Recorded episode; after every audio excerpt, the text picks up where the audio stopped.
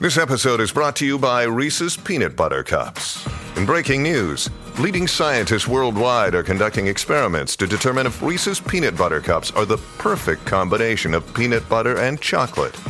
However, it appears the study was inconclusive, as the scientists couldn't help but eat all the Reese's.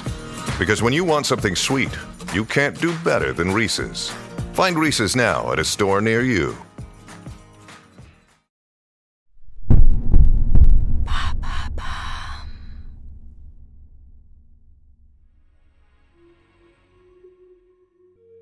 Bonjour à vous, ici Andrea, bienvenue dans True Story. Alors que le procès pénal du crash du vol Yemenia 626 à destination des Comores s'ouvrait à Paris le 9 mai 2022, je vais vous parler du destin incroyable d'une jeune femme. Elle est la seule survivante de cet accident aérien le plus meurtrier de tous les temps. Son nom, Baya Bakari. De la tragédie survenue le 30 juin 2009 à sa reconstruction, découvrez sa true story.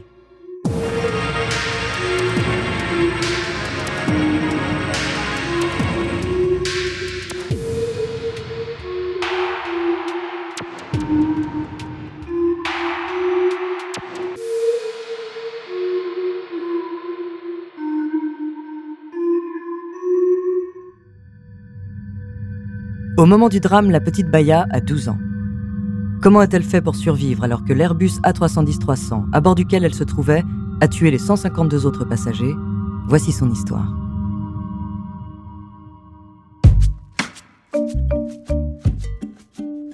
Baya Bakari est née le 15 août 1996 à Évry, en Essonne, près de Paris.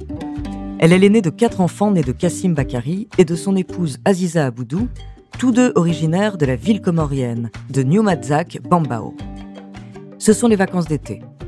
Aziza Aboudou, sa maman, décide de l'emmener aux Comores pour les vacances. C'est une heureuse nouvelle qui les amène à quitter l'école un peu avant la fin de l'année scolaire.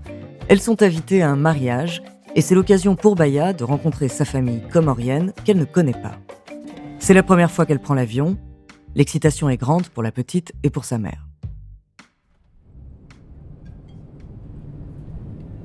Pour faire des économies, elles ont choisi un vol avec escale à Marseille il est à destination de Sanaa, au Yémen. Quand les deux femmes, un peu fourbues par le voyage, embarquent sur le vol 626, il ne reste plus qu'une petite partie du trajet à effectuer. L'arrivée est proche. Le commandant de bord entame sa descente en direction de sa destination finale, l'aéroport international Moroni Prince Saïd Ibrahim. Mais un moment de flottement un peu inquiétant s'installe dans la cabine de pilotage. Les conditions climatiques sont difficiles et le pilote ne parvient pas à stabiliser l'appareil. Les échanges entre les membres de l'équipage deviennent confus. L'engin continue sa descente houleuse. Le pilote perd soudain le contrôle de l'avion, qui plonge irrémédiablement dans l'océan Indien, à environ 15 km de la côte nord de la Grande Commune. Il est 1h50 heure locale L'heure d'atterrissage était prévue à 2h30. Baya est alors éjectée de l'avion. C'est le trou noir. En quelques minutes, elle se retrouve au beau milieu de l'océan, flottant au milieu des débris. Seule la lune éclaire les profondeurs de la mer. La petite s'accroche aux débris, cherche sa mère des yeux, paniquée. Une forte odeur de kérosène se dégage. Le froid la tenaille, la nuit, l'angoisse. Mais le pire, ce sont les cris et les pleurs de personnes autour, appelant à l'aide. Puis, le silence.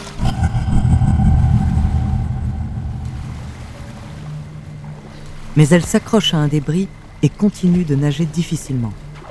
Au bout d'un moment, à bout de force, elle commence à s'assoupir et à divaguer. Elle n'entend plus aucun bruit autour d'elle, et dans un demi-sommeil quasiment inconsciente, elle s'imagine que tous les autres passagers sont bien arrivés à destination et que sa mère doit s'inquiéter. Elle racontera plus tard que c'est sans doute cette pensée qui l'a maintenue en vie.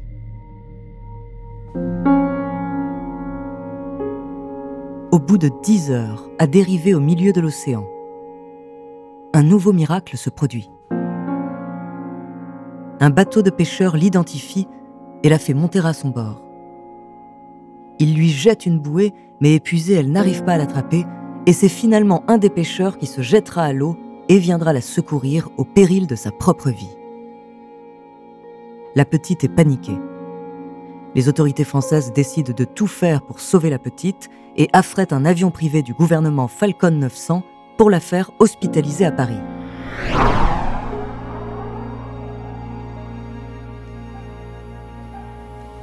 À l'hôpital pour enfants Armand Trousseau, dans l'est de Paris, les soignants ne lâchent pas la petite d'une seconde.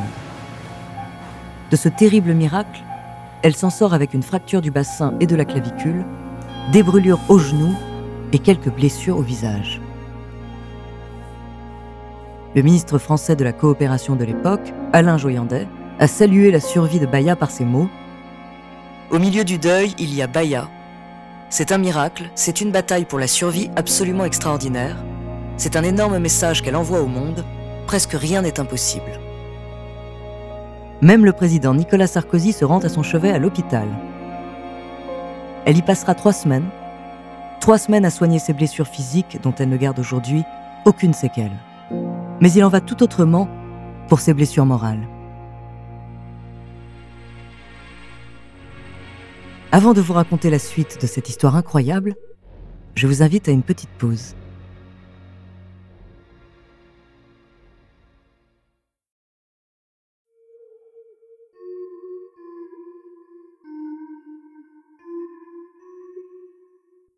Pendant ce temps, aux Comores, le président Ahmed Abdallah Mohamed Sambi déclare un mois de deuil national dans le pays.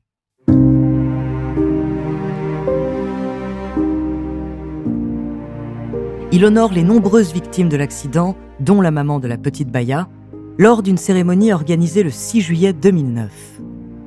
La foule est silencieuse et respectueuse, c'est un drame national, au milieu de ce cortège meurtri, le président comorien fait monter sur scène Matourafi Seleman Libouna, le marin qui a secouru Baya Bakari. Vous avez sauvé la vie de quelqu'un d'autre au risque de perdre la vôtre. Les mots du président provoquent une émotion mêlant tristesse et fierté dans la population rassemblée.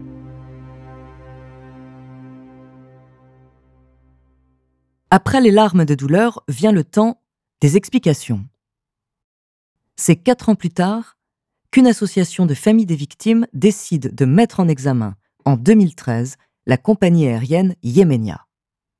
Elle est poursuivie pour homicide et blessures involontaires, notamment pour avoir maintenu les vols de nuit depuis Moroni en dépit des dysfonctionnements des feux de l'aéroport et pour ne pas avoir dispensé à ses pilotes une formation suffisante. Le procès pénal s'ouvre à Paris en mai 2022. Pour leur permettre de suivre les quatre semaines d'audience, des salles de retransmission sont aménagées au tribunal de Marseille. Certaines familles de victimes attendent encore que le dossier des indemnisations soit bouclé. 535 ayants droit des victimes ont touché leurs indemnisations, mais pour 280 autres, la procédure est toujours en cours. 13 ans plus tard, Baya Bakari sera présente à l'ouverture du procès, animée par un sentiment partagé à la fois de l'appréhension, mais aussi un soulagement. Elle dit qu'elle a peur, bien entendu, et que de revivre tout ça, ce ne sera pas évident, que ce sera un procès riche en émotions, mais qu'il est nécessaire pour qu'on connaisse enfin la vérité, que les coupables soient reconnus.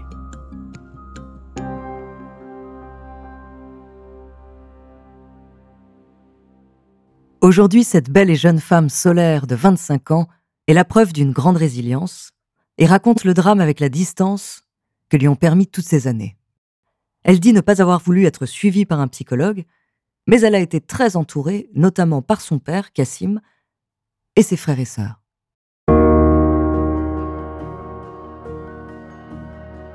En janvier 2010, Baya Bakari a publié le récit de son calvaire dans un livre Moi, Baya, la miraculée, coécrit avec le journaliste français Omar Gwendouz. Elle révèle qu'immédiatement après l'accident, elle a pensé qu'elle était tombée de l'avion en appuyant trop fort son front contre la vitre et que sa mère, qui selon elle avait atterri en toute sécurité, la gronderait de ne pas avoir porté sa ceinture de sécurité. On connaît malheureusement la suite de l'histoire. Steven Spielberg aurait voulu raconter l'histoire de Baya dans un film basé sur son livre, mais elle a refusé, craignant que ce ne soit trop terrifiant. Aujourd'hui, Baya est diplômée d'un master en immobilier. Elle pense toujours à sa mère, qui lui manque, mais elle n'a pas peur de reprendre l'avion. Cet accident l'aura rendue plus forte et plus courageuse.